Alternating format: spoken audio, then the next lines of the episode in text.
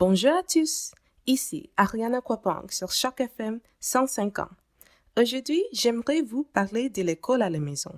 La dernière fois, nous avons parlé avec un étudiant université et maintenant, on va parler avec un professeur université.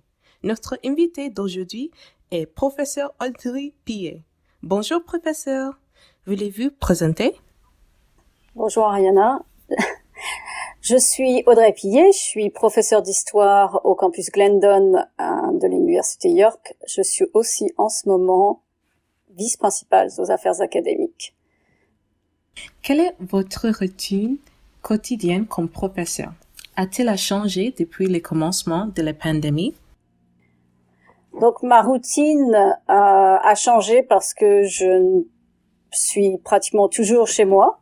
Euh, donc le désavantage, c'est de ne plus aller sur notre beau campus et, et, de profiter de mes collègues et de mes étudiants en personne.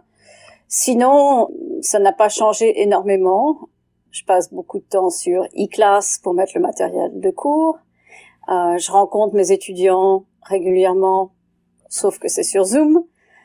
J'ai des cours euh, régulièrement euh, comme d'habitude à cette époque euh, pour mon cours de quatrième année, mais c'est sur Zoom.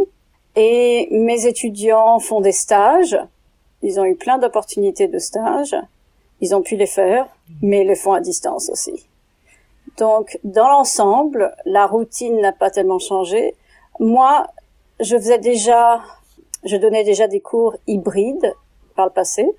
Donc, c'est-à-dire que certains cours, j'avais déjà enregistré les cours magistraux, j'avais déjà enregistré des, mis des vidéos sur le site e-class où on a tout notre matériel. Donc ça, ça change pas grand chose pour moi. Je le faisais déjà avant. C'est animer des forums en ligne. Ça, c'est plus nouveau parce que je l'ai beaucoup moins fait. Des choses comme ça qui sont, qui, auxquelles il faut s'ajuster, il faut s'ajuster à une nouvelle pédagogie. Hmm, je vois. À quelle méthode utilisez-vous pour enseigner? Cette année, j'enseigne un séminaire de quatrième année. Donc, au premier semestre, le cours était d'ailleurs enseigné par un de mes collègues, mais j'ai participé un petit peu. Ce sont surtout des discussions, euh, des... et il y a des présentations d'experts. Euh, donc les méthodes restent à peu près les mêmes, sauf que engager les étudiants dans une euh, dans une discussion quand on est en ligne demande plus d'agilité, demande euh, des préparations différentes au niveau de, de l'espace virtuel. Donc les méthodes sont un petit peu différentes aussi. On enregistre, on, on, s'habille, on doit aussi s'adapter au, au, fait que certains étudiants ne peuvent pas être en cours en même temps que nous, des étudiants internationaux. Donc il faut enregistrer les cours pour qu'ils puissent les voir à un autre moment et continuer à s'assurer que euh, les étudiants soient impliqués dans, activement dans le cours. Mais ça, on devait le faire avant aussi, donc c'est pas complètement nouveau. C'est le, le défi, c'est la salle de classe en ligne. Comment euh, vraiment participer quand les étudiants n'allument pas leur caméra et on voit pas à qui on parle. Et puis avoir des, on n'a pas de signal visuel qui nous indique qu'un étudiant veut parler ou veut participer. Euh, alors que dans la salle de classe, les étudiants sont là, même si les étudiants ne lèvent pas la main, on peut voir qu'ils ont envie de dire quelque chose. Si la caméra est allumée, peut-être qu'ils vont allumer leur micro et attendre où il y a quelqu'un va ouvrir la bouche, on va te voir, mais si la caméra est fermée, dans les séminaires où tout le monde doit participer, c'est plus difficile si les caméras ne sont pas allumées, par exemple, de pouvoir amener les étudiants. Donc il faut il faut il faut avoir des moi personnellement parce que j'ai une petite classe c'est c'est plus facile d'avoir des discussions hors de la salle de classe avec les étudiants si possible. Sentez-vous que vos étudiants sont réceptifs? Au cours? Oui. Je pense qu'il faut euh, s'adapter. Peut-être c'est encore une question de méthode là justement pour qu'ils soient réceptifs. Il faut adapter la classe. On peut pas enseigner de la même façon je pense que plusieurs de mes collègues l'ont dit, qu'ils ont découvert de nouvelles manières d'enseigner et des choses qui peut-être marchent moins bien, mais d'autres qui, qui marchent mieux. Donc avoir des classes plus courtes, avoir euh, des classes qui soient plus dynamiques et, donc peut-être qui durent une heure ou une heure et demie, puis avoir des activités asynchrones, avoir des devoirs différents, Donc passer peut-être moins de temps en cours, mais avoir des activités à la maison asynchrone et avoir plus de retour du professeur, d'interaction avec le professeur sur des travaux spécifiques, ce qu'on faisait peut-être moins avant, euh, notamment dans mon, dans mon, dans mon champ, euh, l'histoire, dans ma discipline en histoire. Donc euh, il faut impliquer les étudiants dans la salle de classe et en dehors de la salle de classe. Et donc ça, c'est des fois un défi, mais ça veut dire que le professeur doit continuer à engager cette discussion même après que l'heure de cours soit finie. Euh, quelle chose avez-vous trouvé le plus difficile Quand l'Internet ne marche pas. pour moi aussi, pour moi aussi. Euh, quand l'Internet ne marche pas, et puis quand les explications ne sont pas claires, et ça c'est pas pour moi, je pense que c'est pour les étudiants. Quand les explications ne sont pas claires, si on rate une chose, et ça a lieu avec un, c'est lié avec un test, par exemple. Et le test est en ligne et les étudiants sont chez eux. Et il y a une, même une petite chose qu'on n'a pas bien expliquée. Et ben là, ça peut mener à beaucoup de stress et à, beaucoup de questions et potentiellement des problèmes qu'on aurait pu éviter si on avait bien tout mis, toutes les explications, prévenues de tout. Donc il faut penser à tout, à, notamment dans le contexte des tests en ligne ou des évaluations en ligne. Et puis respecter la, la vie privée des étudiants, ça c'est c'est pas difficile, mais il faut y penser. Il faut penser à l'anxiété des étudiants passent à un test ou en ligne euh, quand on est à la maison tout seul. Euh, le fait que des fois on veut passer revenir à une question avant, donc il faut s'assurer que le système puisse laisser retourner à la question avant. Donc penser à toutes sortes d'accommodations, d'accommodements à l'avance ça, c'est des fois euh, un défi parce que des fois, s'il y a des cas de figure qui se présentent juste devant nous et on est là, ah, j'avais pas pensé à ça. Donc, on apprend aussi là-dessus de, de, penser à tout ce que les, ce, tout ce dont les étudiants ont besoin quand ils travaillent de la maison.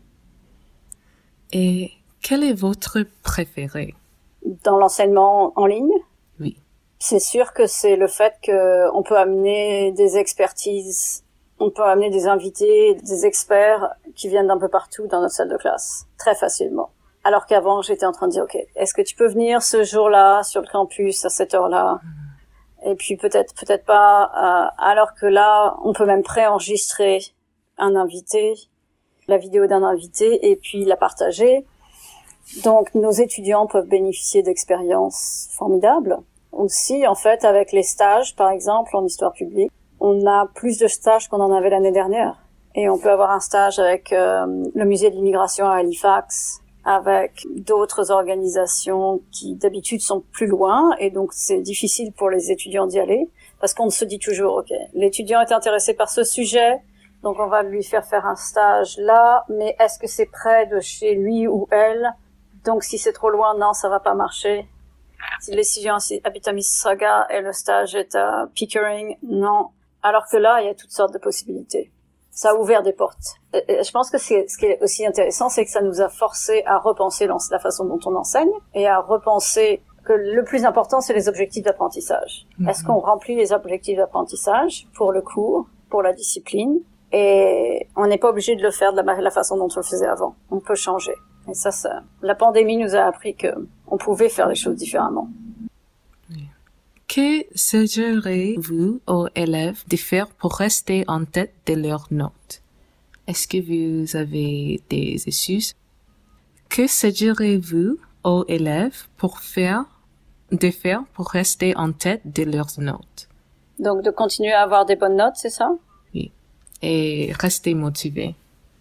Je pense que c'est mon conseil a toujours été le même et là ça va pas changer, c'est venir en cours, aller en cours que ça soit que, le cours euh, soit en synchrone ou en, en, asynchrone, donc à une heure particulière ou euh, que ça soit enregistré, c'est-à-dire à une on se réserve l'étudiant se réserve un temps pour faire le travail pour le cours et se réserve d'aller en cours parce que d'écouter, de voir le cours, ça aide, ça aide à absorber l'information.